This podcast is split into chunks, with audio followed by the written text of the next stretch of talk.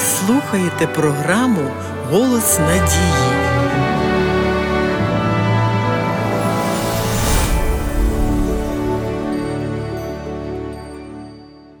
Читаючи історію творіння у перших розділах Біблії, ви напевно звернули увагу, що Бог дуже ретельно і з турботою ставився до творчого процесу.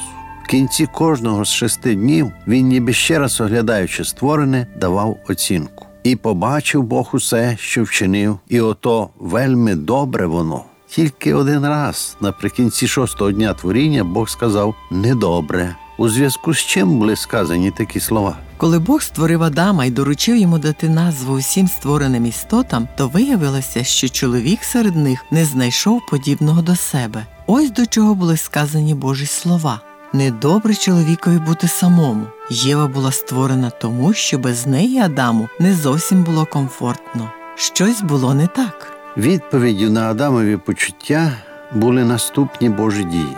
І створив Бог людину за образом своїм, за образом Божим створив її, чоловіка і жінку створив їх, і благословив їх Бог, і сказав їм Бог: плодіться і розмножуйтеся, і наповнюйте землю, і володійте нею. Коли Адам усвідомив, що його дружина стане матір'ю усіх людей, він назвав її Євою, що означає життя. Творець наділив рівними правами, владою і пануванням як чоловіка, так і жінку. Він створив їх партнерами, співпрацівниками як одне ціле. У багатьох країнах і культурах жінки мають безправне і принижене становище, не мають права голосу і пригноблюються сильною половиною людського роду. Таке положення вступає у протиріччя з Божою волею. Тому, коли хтось починає пригнічувати або ображати іншого, він ображає образ Божий, що живе в цій людині, а також і самого себе. Жінка була створена творцем допомагати чоловікові як в зовнішніх, так і в домашніх справах. Вона здатна надихати його, допомагати йому відбутися як лідеру, затверджувати в ньому його чоловічу природу як керівника родини. При рівній значимості та цінності чоловіка та жінки Бог встановив порядок підпорядкованості.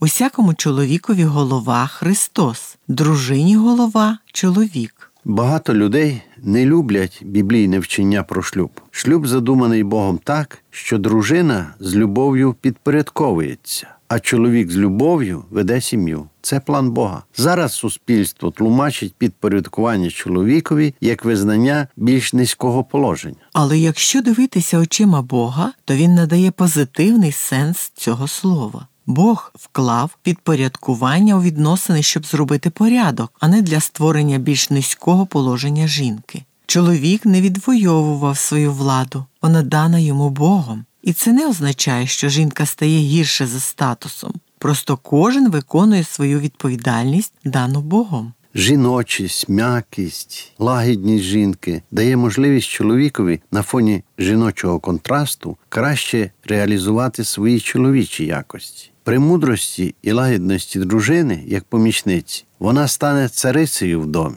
При спробі верховодити над усім має перспективу залишитися самотньою, адже гординя людини її понижає, говорить цар Соломон. Біблія закликає чоловіки, любіть своїх дружин, які Христос полюбив церкву і віддав себе за неї. Напевно, чимало знайшлося б жінок, які з радістю погодилися б довірити турботу про сім'ю жертовному, неегоїстичному чоловіку. Отже, бачимо, що, хоч чоловік і дружина мають різне призначення, проте рівну цінність перед Богом. При такому розкладі обов'язків кожна жінка має шанс стати царицею у власному домі. Пишіть нам на адресу місто Київ 0471, абонентна скринька 36, голос надії.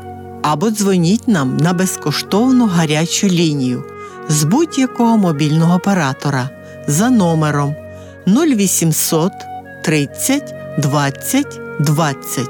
До нової зустрічі!